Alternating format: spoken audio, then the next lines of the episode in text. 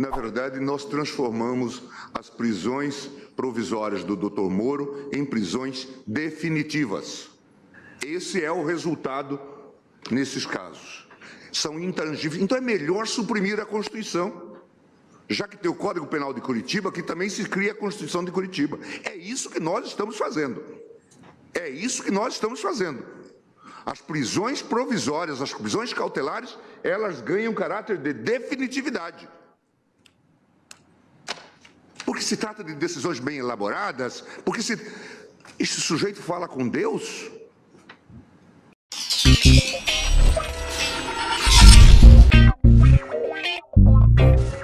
Por sete votos a quatro, Supremo decide manter em prisão preventiva ex-ministro Antônio Palocci. Ao invés de estarem julgando casos realmente importantes ou resolvendo questões sobre a constitucionalidade ou não de uma determinada lei, a Suprema Corte do país virou simplesmente um juizado especial para julgar habeas corpus de corruptos. Para quem não sabe, são mais de 9 mil habeas corpus julgados por ano pelo STF. Enquanto isso, em países como Estados Unidos, Canadá ou Alemanha, esse número não ultrapassa a quantidade de dedos que temos nas mãos. Pois é, se dependermos do nosso Supremo, nunca seremos um país civilizado.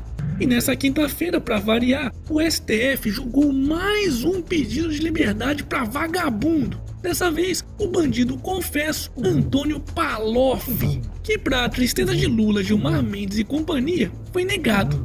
E pelo visto eles vão ter ainda mais motivos para se preocupar, viu? Pois parece que o Linguinha Presa já está negociando com a Polícia Federal uma delação premiada. E aí, será que o Palocci vai delatar algum ou alguns ministros do Supremo?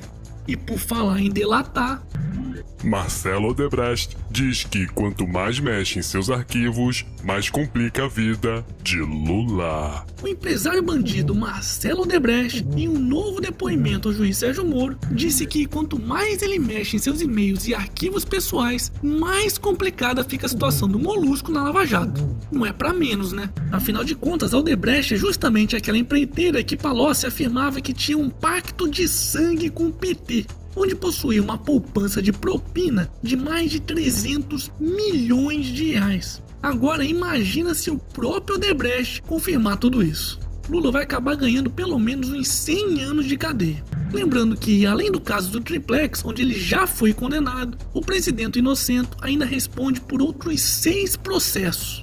Hashtag Lula na cadeia, pra sempre. Momento Otário Quiz! E aí, você consegue dizer quantos buracos tem nesta camiseta?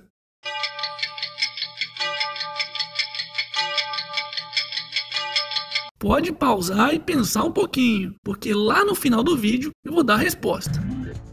Chegada do Uber ao Brasil reduziu mais da metade das corridas de aplicativo de táxi, conclui estudo. Uma pesquisa realizada em 590 municípios entre 2014 e 2016 pelo CAD mostra que a chegada do Uber ao Brasil causou em média uma redução de quase 60% das corridas de aplicativos de táxi. Também com preços abusivos e serviços péssimos que só se sustentavam graças ao monopólio garantido pelo Estado, não poderia ser diferente, né? Só para vocês terem uma ideia, em algumas cidades, os táxis tiveram que reduzir suas tarifas em até um terço para conseguir competir com o Uber. E olha que não são só os taxistas que estão perdendo nessa não, pois muitos usuários que nunca utilizavam serviços de táxi e andavam só de ônibus também estão migrando para o Uber. Pois é, além de gerar emprego e movimentar a economia, o Uber está salvando a população da máfia dos taxistas e, acredite se quiser, até dos ônibus.